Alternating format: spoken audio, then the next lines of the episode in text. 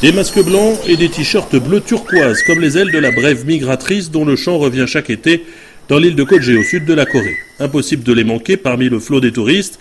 Pour sa sortie annuelle, le centre communautaire des migrants de Kongnam accompagne 300 de ses adhérents sur la bien nommée colline du vent, surplombant les eaux bleues du détroit de Corée. Une visite pour apprendre l'histoire du pays, mais aussi pour se changer les idées. Lee Chol-sung, président de l'association. Nous recevons des migrants qui viennent d'une quinzaine de pays. 70 d'entre eux sont employés dans les usines du sud de la Corée. Certains travaillent dans les rizières ou dans les navires de pêche. En raison de la crise sanitaire, tous ont été confrontés à des difficultés ces derniers mois. Pour une partie d'entre eux, il y a d'abord eu des arrêts de production et de travail dans les entreprises. D'autres arrivent en fin de visa et la plupart ne trouvent pas de billets d'avion pour rentrer. Impossible de rentrer à la maison sans avion, sachant que les ferries restent taqués. Une histoire que connaît par cœur M. Wang, qui n'a pourtant que la mer Jaune à traverser pour rentrer chez lui. Originaire de la province chinoise du Shandong, cet ouvrier qualifié n'a pas souhaité donner son prénom à la radio. Il n'a pas vu son épouse et ses enfants depuis un an. Moi, je suis arrivé en Corée en 2006 et je travaillais pour une usine de papier. Le courant est bien passé avec mon patron qui m'a chaque année demandé de rester.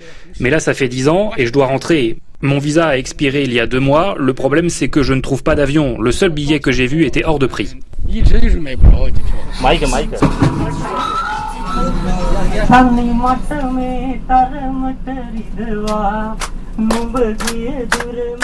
Jusqu'à dix fois le prix du billet pour un aller simple en passant quasi par le marché noir des intermédiaires et des agences qui parviennent à préempter les billets. En attendant, l'association aide ces migrants à trouver un logement. Dans le bus qui les conduit au restaurant, les Sri Lankais entonnent un air du pays et pour Sanjiwa, c'est exactement le même refrain. Depuis le 30 mai, je ne peux plus travailler à l'usine où l'on fabriquait des canalisations et des tuyaux. J'aimerais rentrer chez moi, mais à cause du corona, on ne trouve pas d'avion. On ne travaille pas et il faut se loger. Avant, on avait le dortoir et la cantine de l'entreprise. On a loué un appartement à plusieurs, mais ça reste cher pour nous. Et les journées sont longues. Le matin, je me lève à 5 heures, je vais au bureau de l'intérim, je marche un peu, puis je regarde la télé et je me couche.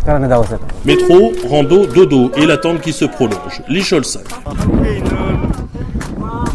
Le gouvernement sud-coréen a octroyé trois mois de visa de travail supplémentaires aux migrants bloqués par la crise sanitaire en Corée. Il y a des négociations avec les 15 pays dont ils sont originaires pour augmenter la fréquence des liaisons aériennes. Pour les Chinois, c'est encore plus difficile, sachant qu'ils représentent la moitié des travailleurs étrangers en Corée. Beaucoup veulent retourner en Chine. On les aide à trouver un billet, mais c'est difficile, car encore une fois, les avions sont pleins, les places sont rares et très chères. Et même à ce prix, parfois le départ ne se fait pas. Message sur l'appli WeChat, l'agence ne m'a finalement pas donné le billet, explique Monsieur Wang qui devait partir le 6 août.